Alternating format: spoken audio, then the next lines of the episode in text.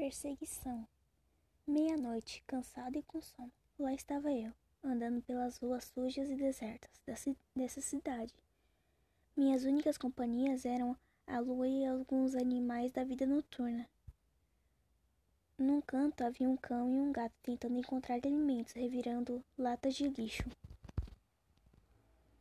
Em outro ponto da rua, ratos entravam e saíam de um esgoto próximo à padaria da esquina. Eu estava tentando lembrar porque havia saído tão tarde do emprego quando ouvi alguns passos atrás de mim. Caminhei mais depressa sem olhar para trás, comecei a tremer e a suar frio, coração acelerado. Aqueles passos não paravam de me perseguir. Virei depressa, não havia nada além de sombras. O medo aumentou. Ou eu estava enlouquecendo, ou estava sendo perseguido por algo sobrenatural. Corri depressa, desesperadamente. Parei na primeira esquina, ofegante. Olhei novamente. Nada. Continuei a andar. Tentando manter a calma, faltava pouco para chegar à minha casa.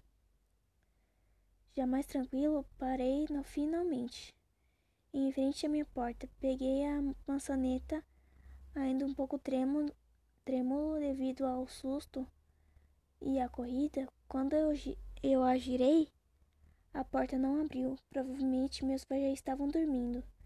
Procurei minhas chaves em todos os bolsos que tinha. Não me encontrei. Os passos recomeçaram. O medo voltou em dobro.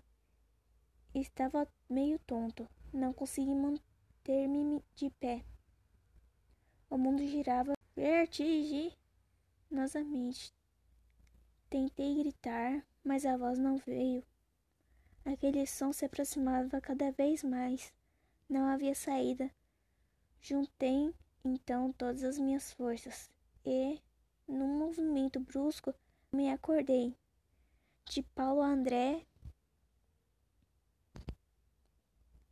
Thomas T.M. Gomes.